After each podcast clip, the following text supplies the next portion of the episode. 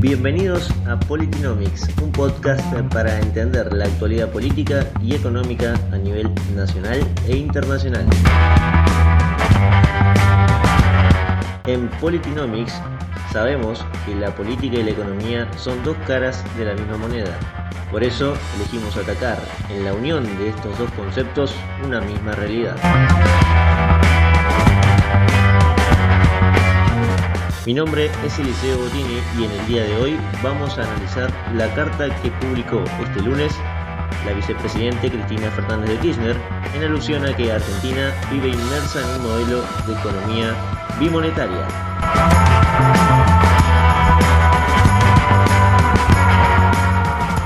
El problema de la economía bimonetaria no es ideológico, no es de izquierda ni de derecha, ni siquiera de centro, dice la ex mandataria argentina en su texto del día del lunes 26 de octubre.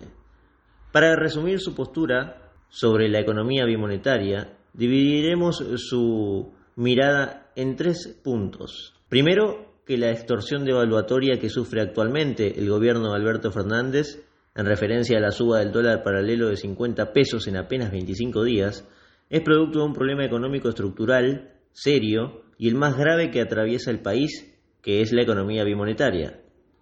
Segundo, tenemos que decir que la presidenta asume que la Argentina es el único país donde esto ocurre y que las hiperinflaciones pasadas, que son muchas en Argentina, no tienen nada que ver para explicar este fenómeno.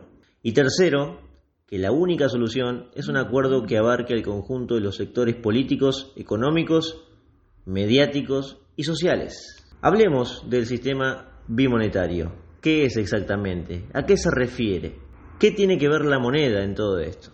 Bueno, para empezar, la divisa tiene tres usos principales que son eh, avalados por varios economistas desde los eh, más eh, keynesianos hasta los más liberales. Estas tres funciones, que son la unidad de cuenta, medio de pago de aceptación general y reserva de valor, explican el funcionamiento de una moneda en cualquier país del mundo. Quien hoy pregunte por el precio de un café en Argentina y el mozo le diga que cuesta 180 pesos, no tendrá ningún inconveniente en pagarlo con un dólar.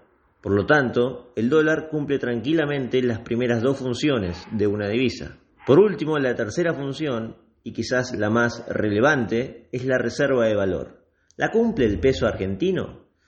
Bueno, realmente no, ya que nadie utiliza la moneda local para ahorrar a largo plazo. Repasemos un poco lo dicho por la vicepresidenta en este aspecto. Aunque reconoce la gravedad de la situación monetaria e insólitamente descarta los antecedentes inflacionarios, en ningún momento ofrece razones teóricas o prácticas de por qué ocurre esto en Argentina. Dicho sea de paso, no pasa solo en Argentina esto, ¿eh? que no se escuche muy fuerte. Si no me creen, pregúntenle a un venezolano si ahorra en bolívares. ¿Por qué entonces los argentinos como los venezolanos no utilizan la moneda de su país para ahorrar a largo plazo?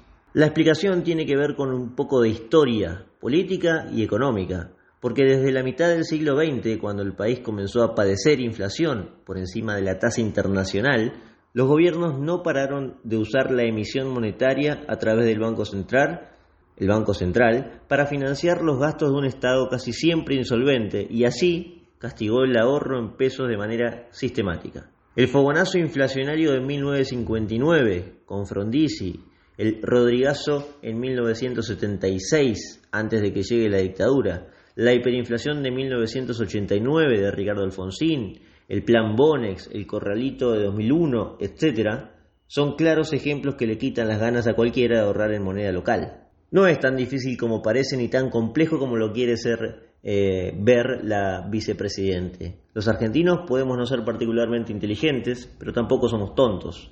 A la luz de una historia llena de estafas del Estado sobre los contribuyentes, la población reacciona.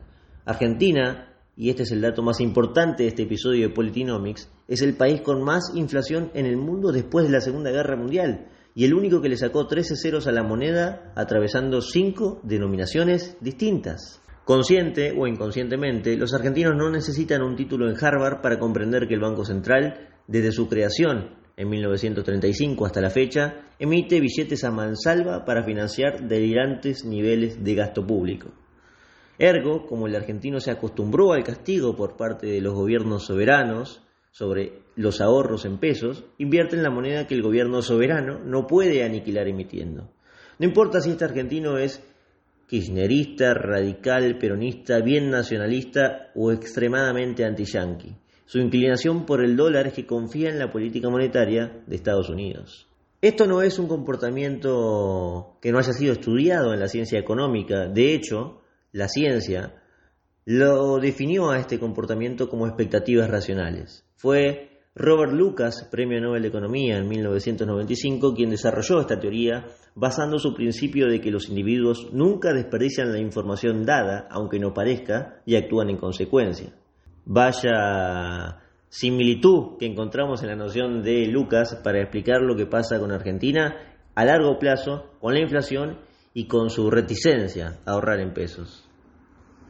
A modo de conclusión, en Politinomics tenemos la respuesta que omite la señora vicepresidente, que es que no explica realmente por qué Argentina vive en una economía bimonetaria. La respuesta es que sí, es producto de las experiencias inflacionarias en Argentina y es eh, realmente interesante analizar, quizás en otro episodio, por qué la vicepresidente no eh, toma en cuenta como algo relevante tanta historia evidente de inflación en Argentina.